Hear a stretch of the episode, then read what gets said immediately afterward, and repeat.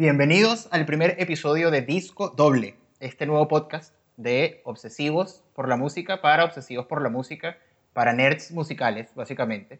Em, aquí vamos a conversar acerca de todo tipo de música y de todo lo que gira en torno a la música, no solamente las canciones, los discos, los artistas, los artes, vamos a hablar también de la industria, de las distintas escenas que existen, vamos a hablar de la experiencia de sentir y de vivir la música, conciertos y todo lo que gira en torno a esto. Vamos a hablar de todos los géneros y estilos posibles, desde el post-punk y el metal más oscuro y más rancio y más raro, hasta éxitos del pop actual de las últimas décadas. Vamos a hablar de la historia de la música. Vamos a hablar de todo. Exactamente. Eh, hace tiempo queríamos tener este proyecto con ustedes, lo venimos pensando muchísimo. Eh, nos toma en esta contingencia, pero precisamente creíamos que era una oportunidad de aportar un granito de arena, ¿verdad? La contingencia nos tiene eh, encerrados, aislados, buscando qué hacer, explorar, pues esto es lo que nosotros tenemos para ustedes. Eh, conversaciones tal cual de música, análisis pertinente, insight, cuánta estupidez se nos ocurra precisamente en ese marco musical. Así es. Eh, bueno, como este es el primer episodio, mucha gente no sabrá quiénes somos, quiénes son este par de nulos que llegan aquí a hablarle de música a la gente. Eh, no nos consideramos autoridades de ningún tipo alrededor de la música, sino que nos consideramos unos fans muy, muy entregados a la música. Y bueno, cada uno de nosotros igual tiene algunas características o algún tipo de background eh, que apoya al tema musical. en mi caso, yo soy músico, soy baterista, yo... Mm, eh, soy Fernando, mi nombre es Fernando, eh, y em, yo tocaba batería en una banda de post-metal en Venezuela llamada La Mar. Em, nosotros llegamos a, lanzar un par de discos y, y, bueno, antes de eso yo estuve involucrado, igual tuve bandas de hardcore, siempre he tenido bandas de hardcore o de metal eh, o de punk, como en géneros un poco más extremos. también he tenido proyectos de dark wave y cosas por el estilo.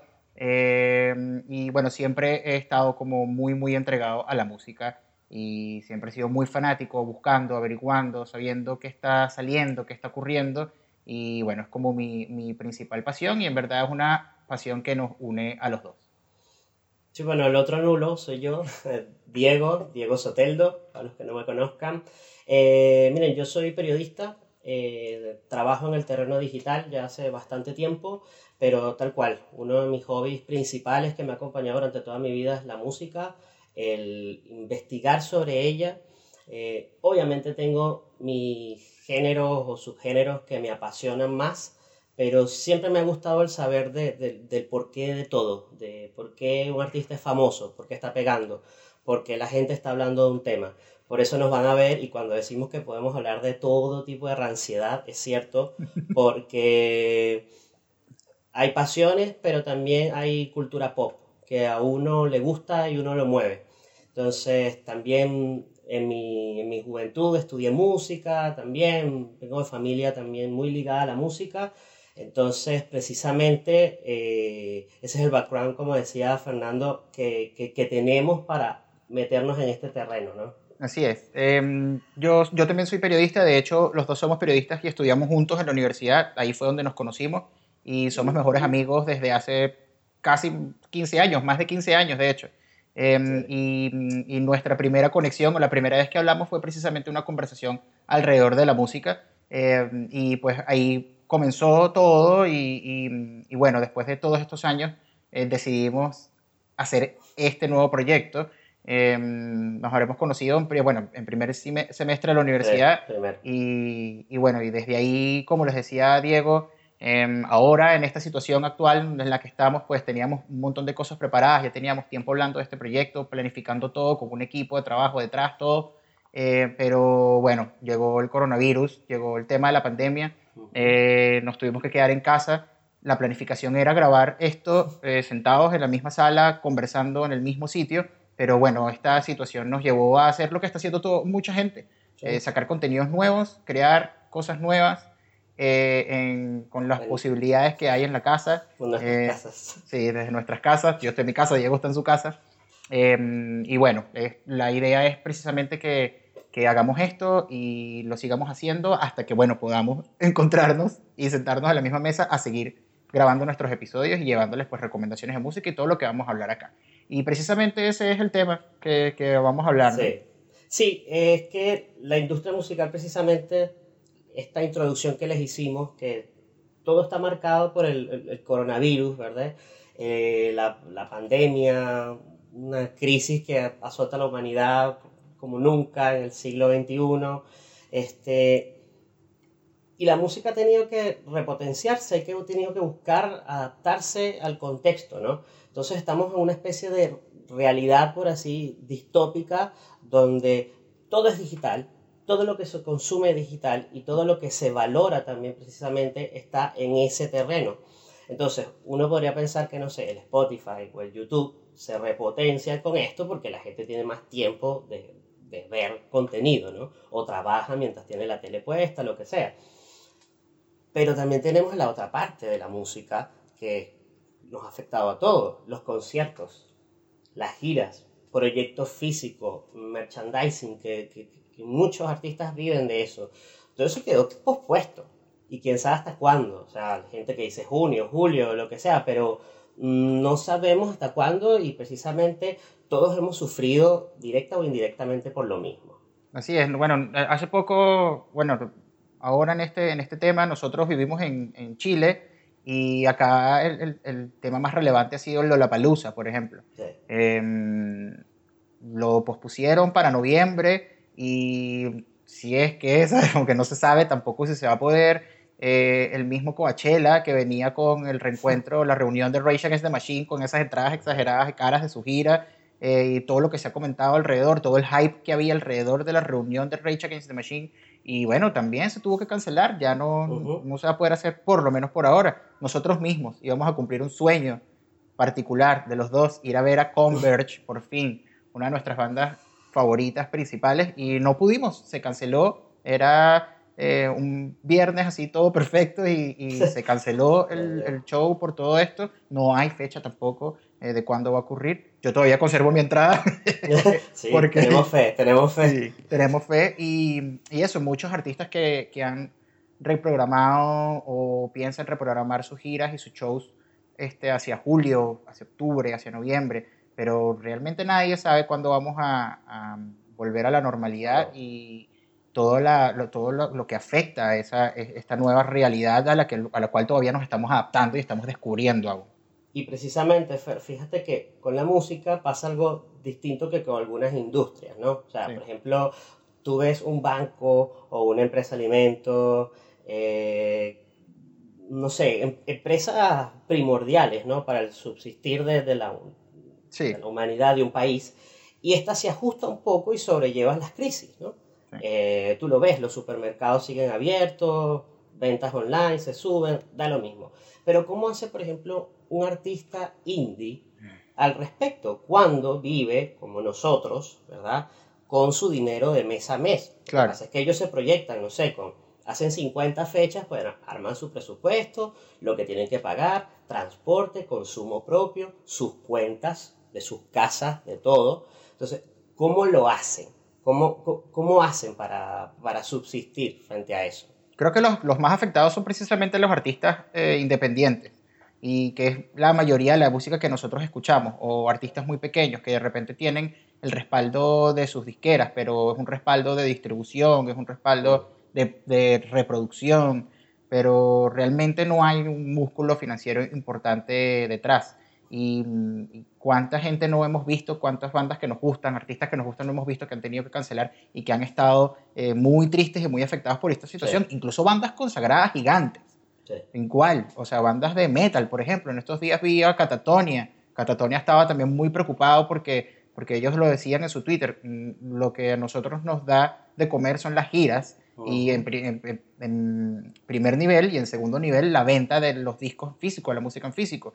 Estaban casi que rogándole a la gente, bueno, por favor compren el disco nuevo que sale ahora en mayo, creo que sale en mayo. Exacto. Entonces eso, eso ha sido todo creo que es uno de, los, de los principales eh, problemas. Y me imagino que muchos que están viendo este, este episodio eh, también han estado tristes recientemente porque seguramente tenían entradas compradas, igual que nosotros con Converge, eh, para ir a ver a su banda favorita o alguna banda, un concierto, un festival cool. Así que cuéntenos abajo en los comentarios eh, a quién, a quién no pudieron ver, que artistas tuvieron que cancelar el concierto al que iban a ir. Y bueno, así hacemos como una especie de terapia digital de grupo de, de la pérdida de esos conciertos. Sí, o si iban a viajar, ¿no? A ver, al ver algún artista en otro país, qué sé yo. O sea, nosotros casi que también hemos pensado eso para, hacer, para ver si vemos a Tool. O sea, así que capaz ustedes tenían un plan de eso para que nos comenten. Pero mira, para que no sea solo como de, de, de, sentimientos o, o, vivencias, mm. este, había anotado acá un par de datos para que podamos dimensionar este caos, ¿no? De, qué significa estas pérdidas. Mm. Entonces, una primera, una primera lista.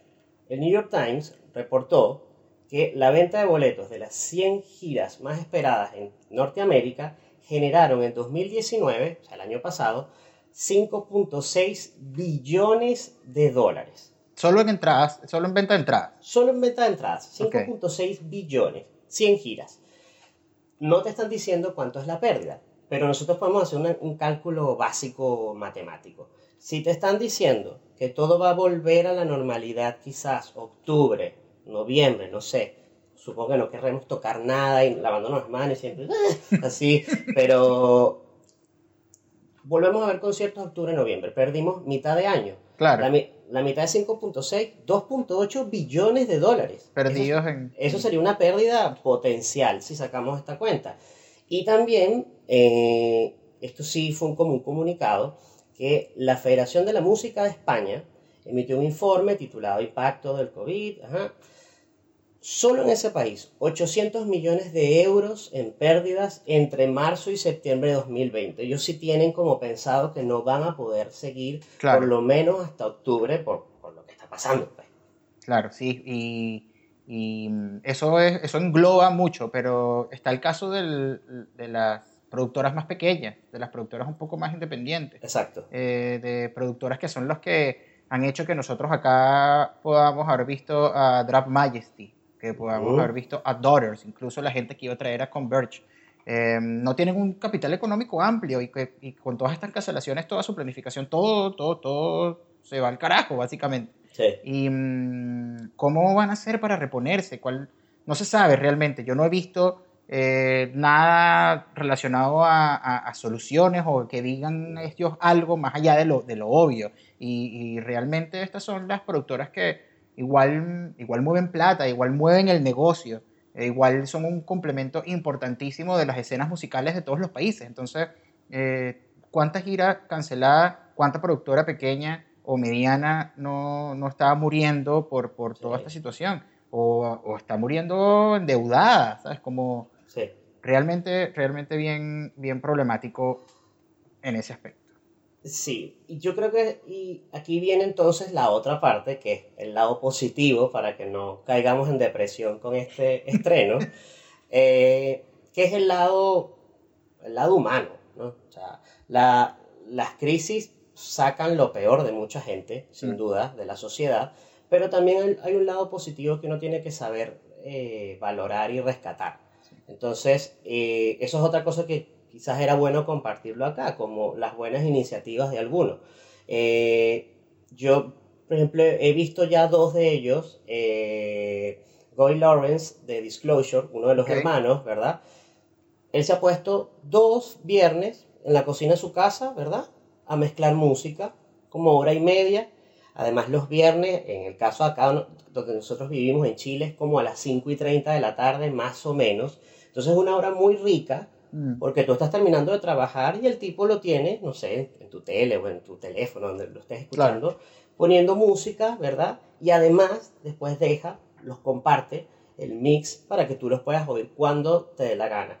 Obviamente, esto que les estoy haciendo mención, este mix disponible, se los vamos a dejar en, en la... La descripción del video. Exacto, en los comentarios para que tengan acceso si no lo, si no lo han visto, ¿no? Sí, yo estuve viendo el otro día eh, también relacionado como a DJs y gente que está haciendo cosas en su casa, el dúo legendario de electrónica experimental Otecre, eh, em, ellos estuvieron haciendo sets en vivo también en Mixler y no era solamente música de ellos, creo que al principio pusieron unas canciones de ellos, después eran selecciones musicales de todo tipo y pasaron horas en eso y estuvo, fue muy bueno.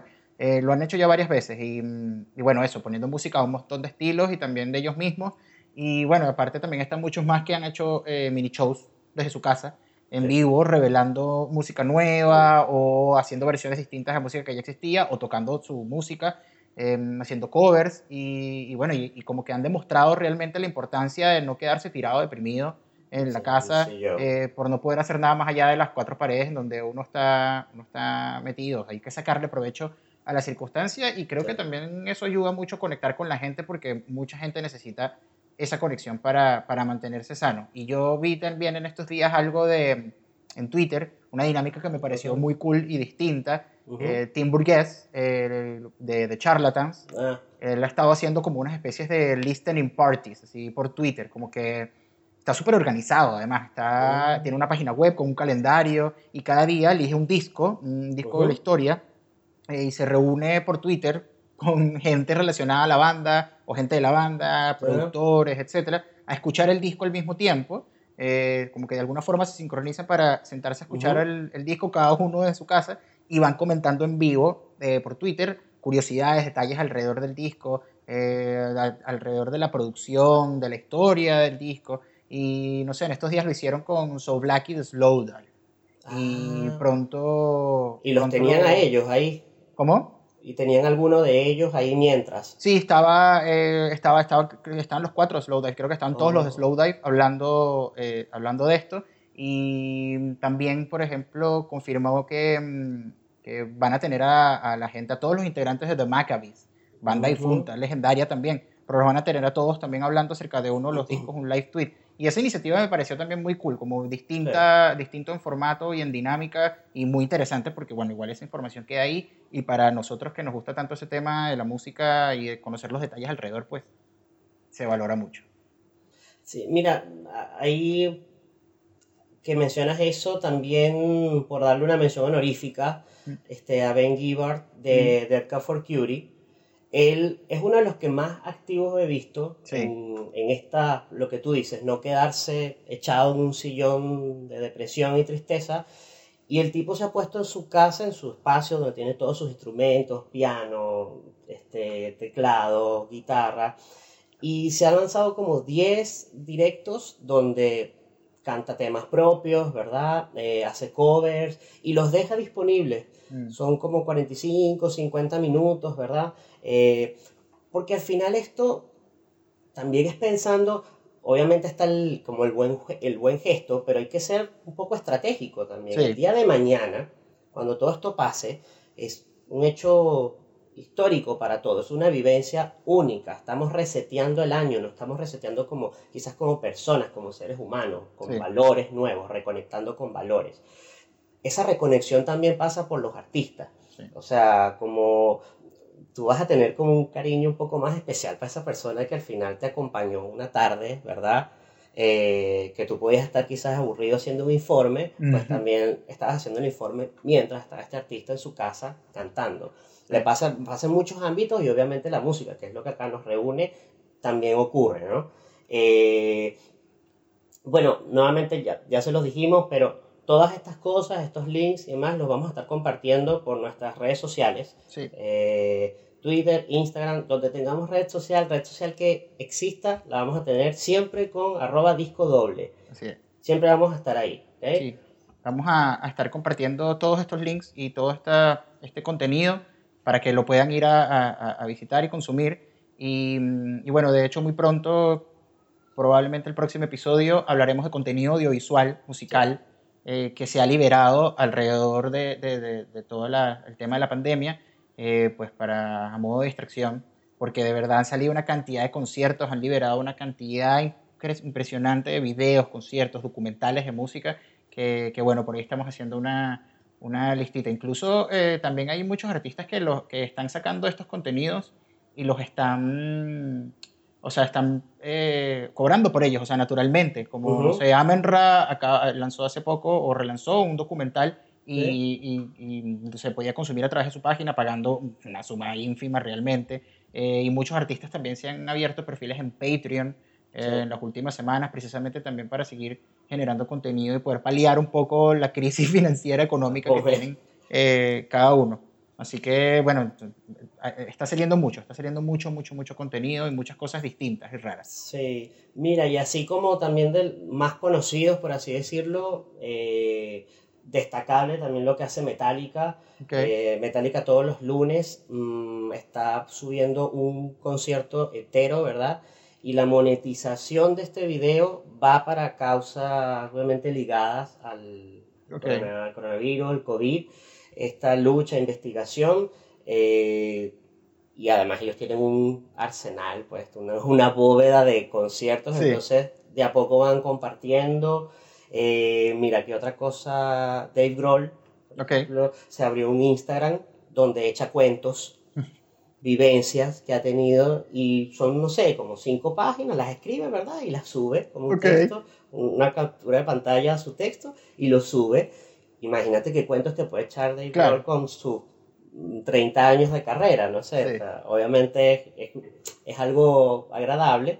Y alguien que también me llamó la atención, Anna Pryor, la baterista de Metronomy, eh, ella tiene su faceta de DJ, mm. también cuando no está con Metronomy anda en esas, y recientemente estuvo participando, ¿verdad? Como un live en ¿Cómo era que se llamaba este evento? Bueno, era un evento portugués indiferente. Okay. Llamada la, el evento indiferente, portugueseño. y bueno, ahí también poniendo música, muy rico. Creo que incluso lo destacó en sus historias de Instagram, así que si les gusta, pueden buscar el perfil de ella, Ana Pryor, y lo van a encontrar. ¿no? Qué cool. Mm, no sé, de festivales, ahorita que hablamos así de esas cancelación, ¿tú ¿Tú has visto como otra... O sea, yo he visto acá, por ejemplo, lo que pasó acá con el Lollapalooza, que bueno, canceladísimo obviamente, pero ah. hicieron, hicieron como un mini festival con artistas eh, nacionales y un par internacionales eh, a través de sus stories. Em, hicieron como distintas presentaciones de estos artistas en sus casas. Em, pero bueno, además de lo obvio, vi uno más, era un festival súper raro, el festival Sotheby em, en Europa eh, fue bien interesante porque fue un fest como en línea por 48 horas continuas. Iban mostrando músicos independientes, DJs, bandas de, de todo el mundo tocando en su casa, pero principalmente en, desde Europa. Eh, pura música underground, rara, electrónica, experimental, oscura, principalmente europea, incluyendo a Solvig Mathildur de Kaelan Mikla, mis brujas favoritas del Dark Wave actual. Eh, ese es lo único que, que vi recientemente en términos de festival en línea. Ah, bueno, eh, yo vi por una amiga que lo compartió en Instagram recientemente, a Boy Pablo. Okay. Formaba parte de un festival, lo noté, se llama el Verfet. Verfet Online Musical Festival. Eh, había una cantidad de artistas también y de distintos géneros. Por ejemplo, estaba Aurora, que es más como indie pop, para quien no, no conozca. Y bueno, el cambio radical con Slave, ¿no? que nada que ver con Aurora, y también que formaba parte de este, de este festival, ¿no? Eh, muy, como decimos, otra de las múltiples opciones que hay, que si, los, si sigues a los distintos artistas en las redes sociales, te vas a enterar un sinfín. O sea, uno abre el perfil y ves 10 personas haciendo live en ese momento. Lo bueno es que las personas que les gusta tanto la música y este tipo de cosas, pues no se van a, no se van a aburrir. Incluso los que saben crear música, los, los, que, los que son creativos alrededor de esto. Hay un proyecto muy, muy, muy bueno. Eh, me parece que de los mejores que, que, han, surgido en toda esta contingencia. Y es un proyecto colaborativo que se llama Isolate Create. Em, es básicamente un proyecto creativo de colaboración digital donde varios artistas pusieron a disposición tracks o sesiones completas de algunas de sus canciones para que cualquier persona, cualquier creativo, cualquier fan, cualquier músico pueda tomar estos tracks o estas partes de, los, de, canciones, partes de tracks, los descargue y utilice esos recursos para retrabajar o hacer propias versiones eh, de, de, la música de los artistas que les gustan. Em, y no solamente lo han hecho, o sea, no solamente música, incluso lo han hecho con los artes o elementos de los artes de los discos, con tipografía. Eh, la banda La Dispute, por ejemplo, subió un juego de rol que ellos crearon eh, durante la producción de, y, durante la creación de, de, su último disco. Y bueno, algunos artistas que están participando de lleno en este proyecto, Chelsea Wolf, eh, Converge también, eh, Daughters, Pelican, Incluso vi a Jay Weinberg, el baterista de Slipknot, que participó en Isolate Create porque descargó una de las canciones de Converge y, y lo tocó en su batería en su casa, su batería electrónica, y subió el Oh. video, buenísimo. Eh, así que ese es uno de los proyectos que más me ha llamado la atención, que me ha parecido como más cool de, de este momento. Porque imagínate tomar, o sea, como fan, como fanático, tomar uno de esos temas y decir, yo hice, o sea, obviamente te comillas, pero Claro. yo hice una canción con Daughters, por ejemplo. Sí, tal O cual. sea, tomé esa locura de ellos y la hice más loca aún. Y que además ellos de repente, no sé, te compartan, que eso es otra de las ventajas que tienen ahora Instagram y, y Twitter, que de verdad te acercas más al artista y cuando te respondes casi que un trofeo y una colección personal. Y imagínate con una canción. Sí, o sea, que tal cual. decir que mira mi, mira mi idea de esta canción que yo amo de usted. Sí, de hecho lo que están pidiendo estos artistas es que descargues, traba- retrabajes o hagas tu versión de esto y después la compartas utilizando el hashtag porque ellos también quieren escuchar y ver lo que está haciendo la gente. Así que es claro. demasiado cool. Obviamente al esto ser un show de música, un podcast de música, pues vamos a hablar de música y recomendar música nueva. Y en este momento de cuarentena y de aislamiento social y aburrimiento eterno, eh, hay que aprovecharlo para muchas cosas y entre ellas pues escuchar mucha música, especialmente música, música nueva. Y es lo que queremos recomendarles en esta sección del programa. Vamos a darles eh, recomendaciones de música para escuchar en cuarentena y es música específicamente de las últimas semanas, no necesariamente de, de lo que va de años, sino de las últimas semanas y que ha coincidido eh, con, con toda esta contingencia de la pandemia. Sí, porque tenemos estos, estas coincidencias, como tú dices, que ya tenían su fecha fijada y bueno, salvo que cayera un misil nuclear, eso iba a salir y les termina cayendo como anillo al dedo, porque se les presta quizás un poco más de atención, hay un poco más de tiempo para, para, para adentrarse en, en los discos. Tienes los ejemplos más obvios, los, los más pop, por así decirlo, que son el After Hours de The Weeknd, o sea, el su, Mm. su último disco, el de Dua Lipa, el Future Nostalgia, y el mismo de Bad Bunny, el de Yo hago lo que me da la gana, que también salió justo cuando empezó esta curva a subir en Latinoamérica al respecto. Eh, Bueno, terminan, terminan funcionándoles para que la gente precisamente consuma más de la música de ellos, ¿no? Sí, tienen el- existe el tiempo para consumirlo mucho más. Y mm, yo, por ejemplo, eh, quisiera recomendar, eh, voy a comenzar con una recomendación muy especial eh, porque me parece que del tiempo reciente es un disco de electrónica experimental ejemplar y es el último disco de Nicolás Yar titulado Cenizas. Nicolás Yar es este músico electrónica chileno que vive en Nueva York, erradicado en Nueva York. Eh, y bueno, este disco está impresionante. Es como música rara, oscura, con muchas texturas y mucha experimentación. Eh, es bien como bleak, como apocalíptico, así como para este momento genera como unas sensaciones bien oscuras, ¿no? Pero está impresionante el disco de principio a fin. También tengo otra recomendación, el último disco de Old Man Gloom.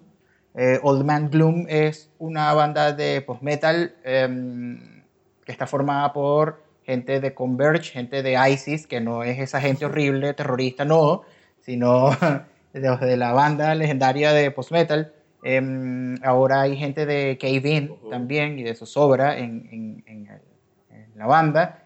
Eh, bueno, este disco que lanzaron hace poco no, eh, o sea, es, nuevo y fue sorpresa además, porque ellos habían anunciado que iban a lanzar un disco pronto, pero de repente aparecieron con otro disco distinto al que anunciaron, lo lanzaron de sorpresa y bueno, buenísimo, buenísimo de principio a fin. Eh, también tengo para recomendar el nuevo disco de Purity Ring, eh, Womb, se llama, después de cinco años, ya lo escuché, buenísimo, y después de cinco años volvieron, la gente lo estaba esperando y bueno, o sea, muy bueno, no es nada demasiado distinto, nada nuevo o nada impresionante, pero es Purity Ring, Sí. es Purity Ring y, y- y cumple con su función y está muy bueno. Tengo también la colaboración de Brian Eno con su hermano eh, Roger Eno, se llama Mixing Colors, un disco de mucho puro ambient, para escuchar tranquilito en la casa, trabajando, relajado, para relajarse un poco después de escuchar la locura de Nicolas Yar. Entonces ahora puedes escuchar un poco para bajarle un poco este, al edge con, con este disco de Roger Eno y Brian Eno. Y hay demasiado, hay demasiada música nueva realmente. Está lo nuevo de Nine Inch Nails Claro. también, que esto forma parte de repente de esos lanzamientos que se han generado o que se han acelerado Por- por el tema del, del aislamiento o el tema del Exacto. coronavirus. Entiendo que estos dos discos, que además son, forman parte de la serie Ghosts de, Ujú. de, de Nin, em, son discos que ya ellos venían trabajando, o sea, los venía trabajando Trent con Atticus Ross. Em, los venían trabajando y estaban como dándole normal en su Sí. proceso normal, pero ocurrió el aislamiento y pues aprovecharon el aislamiento para terminar el proyecto, para terminar los discos y bueno, están gratuitos en la página web de Nine Inch Nails para descargarse y están bueno en todas las, las- las plataformas de, de streaming en todos lados y bueno, muy buenos también. Y cuéntame qué, qué tienes tú por ahí de recomendaciones para escuchar en cuarentena. Mira, a ver, cositas que he escuchado también de las últimas semanas. Eh, hay uno que quiero recomendar, Forever Grey, eh, Departed, se llama su disco. Esta es una banda de darkwave y post-punk, eh, para el que le guste, así, oscurito, vampiritos. Mm. Está muy bueno, tiene un par de temazos, tiene otros un poco más lineales, pero quien vaya por esa onda es como de lo más reciente que he escuchado dentro de estos, de estos géneros. Eh, Cool. Otro disco para resaltar, el disco Sister de Ultraísta. Esto. Esta es una, mm, a ver, los que no la conozcan, como una super banda, por así decirlo, de Mm. electropop experimental, por, eh, conformada por Nigel Godrich, que es el productor histórico de Radiohead, ¿verdad? Y como prácticamente un miembro más de la banda. Eh, Está también Joey Warrenker, que es el baterista de sesión de R.E.M. y de, de Beck también. Había- De Beck. Sí, Sí. había leído. Este, además, ambos, eh, Nigel y Joy, tocan en Aaron's for Peace, que es esta otra gran banda con Flea de Red Hot Chili Peppers, ¿verdad? Este, Y la vocalista Laura Berenson se llama. Es la chica, una voz muy suave, eh, consona. Los que escuchen igual van a encontrar esa, ese ADN Radiohead por ahí, en algunos temas. Sí, Y por lo mismo, al menos uno de mis favoritos, que yo digo temazo, eh, Harmony se llama el disco. Creo que segundo o tercer track del, del disco, si mal no recuerdo, tiene ese ADN que les estoy comentando, ¿no? En, ese disco está muy bueno, el Ultraísta. Alguien por ahí me dijo que, que es como que... mm, otro amigo me dijo por ahí que es como lo que no nos dio Fantogram, nos lo dio Ultraísta este año. Puedo entender la Claro. similitud porque realmente tiene una similitud importante. Y sí, o sea, estuve completamente de acuerdo. Realmente eh, el disco tiene como, como esa sensación. No, eh, a ver, otro disco por ahí, mm, bien valorado en distintos sites y que me pareció interesante, Porridge Radio, se llama el, el grupo, eh, un grupo de puras chicas, este, o cuatro chicas, un baterista, ahora no recuerdo, pero bueno, la voz, todo el, importante colectivo son unas chicas, eh, Every Bad se llama el disco, y yo creo que le puede gustar a personas que eh, escuchen Savages, Warpaint, tiene como estas dos, dos aristas, ¿no? Como ese indie rock, por así decirlo, con un poquito de, de, de, de garage, de, de, post-punk, ese sucio, ¿no? Por ahí, una mezcla bien interesante. Y uno que sí también fue como muy, yo creo que debiera resaltar a final de año en, en listas y todas estas cosas que uno mismo valore, J Electrónica. Eh. Su disco se llama A Written Testimony y es un hip hop más experimental, ¿verdad? Pero es a cargo de un productor que esto es lo que llama la atención de su historia. Es un tipo de 43 años que después de tener 10 años lanzando mixes eh, y todo esto, teniendo a la gente mm, con mucho hype alrededor de él, porque vale la pena mencionar que está firmado por Rock Nation de Jay-Z. Mm. O sea, Jay-Z creyó en el tipo. Y bueno, y este demoró sacar su disco y finalmente ahí está, muy experimental para el que guste. Este es su disco debut, es tu- su primer disco. Sí, es el primer disco debut, porque el resto han sido como mixes que ha lanzado. Ok, claro, y además era productor, entiendo, sí, ¿no? trabajó como, como productor, siempre como metido en esa onda. En algún momento de repente cerró, parece que su MySpace y otras redes sociales, como muy misterioso él. Es raro. pero muy interesante. Y yo creo que a nivel de que en buena parte del disco rapea Jay-Z. O sea, Jay-Z aparece, pero no están los créditos. Él no, mm, él no quiso como robarle, al menos en cuanto a nombre, protagonismo a, a, a Jay Electrónica. Entonces yo creo que es algo que le puede gustar a muchas personas que gusten de ese hip hop que no sea como más tradicional, que tenga como tantas texturas, que sea como más de, de, culturas, porque además se mete con distintos sonidos eh, africanos también. Échenle una escuchada ahí. Okay. ¿Qué más tienes tú por ahí? ¿Qué más escuchaste? Yo tengo eh, Uneasy Laughter de Moaning, que hasta ahora está en mi top 5 de discos de lo que va de año y seguramente a final de año va a seguir allí. Eh, Moaning es tremenda banda, a mi juicio es tremenda banda, eh, que con este segundo disco eh, como que cambiaron un poco el sonido. Ellos tienen un, disco de hace un par de años atrás que era mucho más llevado al post-punk y más distorsión, como, como un poquito más, más con más angustia y como un poco más violento. Ahora no, ahora sigue teniendo el sonido moaning, pero ahora le bajaron un poco la distorsión y tiene más como sintetizadores y sonidos un poco más eh, electrónicos experimentales y más también como más shoegaze. El disco es bellísimo de principio a fin y a mí hay algo que me impacta mucho de esa banda y es el buen gusto que tienen para componer y el buen gusto que tienen para los arreglos. Así que este disco, An Easy Laughter, The Moaning, de verdad recomendadísimo.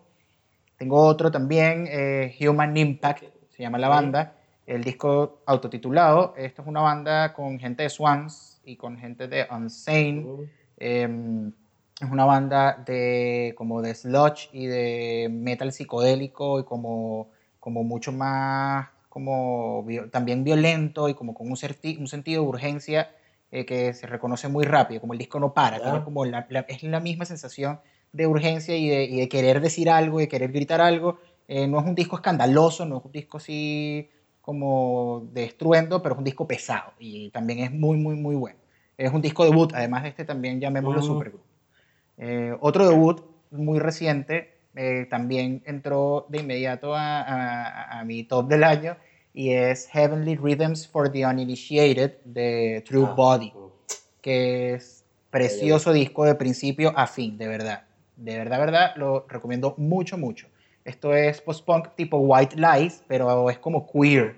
Está como, como más llevado a ese lado y también es como angustioso y es como eh, romántico. Tiene de todo. Em, tiene de todo. Tiene de todo, tiene de todo. Hay canciones también así como muy fuertes, hay canciones mucho más laid back, más tranquilas, pero bueno, excelente disco. Hay, hay mucho más y de hecho hay algo muy importante que voy a aprovechar em, de de decirles y es que respecto a todas estas eh, recomendaciones musicales, todo esto lo vamos a compartir en playlist de Spotify. ¿okay? Nosotros vamos a tener perfil de Spotify donde ustedes van eh, nos tienen que ir a seguir y pueden seguir nuestras playlists allí, pueden seguir el perfil para que estén informados de esto. Cada, por cada episodio nosotros vamos a estar emitiendo eh, una, una, playlist donde bueno, vamos a meter toda la música que hablamos de durante el episodio, las recomendaciones específicas mm, y, bueno, la verdad es que la idea de disco doble es que todos disfrutemos la música que está allá afuera eh, porque cada vez hay más música increíble que uno ni se imagina y esa es nuestra intención, compartir todo eso con ustedes. Así que tienen que seguirnos en Spotify, disco doble, eh, para que seguir nuestras playlists. Y, y, bueno, creo que, creo que con esto... Creo terminamos este primer sí, episodio. creo que estamos listos. Eh, nada, agradecer, agradecer por estar ahí. Eh, no olviden también suscribirse al canal de YouTube, ¿verdad? Disco doble, que le están viendo. También le pueden dar a la campanita que les anuncia cuando lancemos otro, otro video o alguna otra locura que se nos ocurra por acá. Y compártanlo con amistades, personas que ustedes sepan que, que valoren la música, que le gusta de conocer nuevas propuestas o conversaciones alrededor, ¿verdad? Que no se enfrasquen en una sola cosa o, un solo género y ustedes crean, no, esta persona va a valorar este contenido, compártanlo, nos hacen bien y les hacen bien.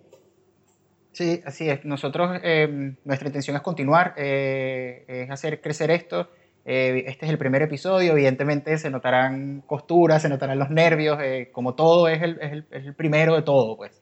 Pero bueno, la idea es que esto vaya creciendo y mejorando y nosotros brindándoles contenido que de verdad puedan aprovechar, porque bueno, para nosotros no hay nada más rico que la música, así que es la idea. nos pueden seguir en todas nuestras redes sociales, arroba disco doble en Twitter e Instagram.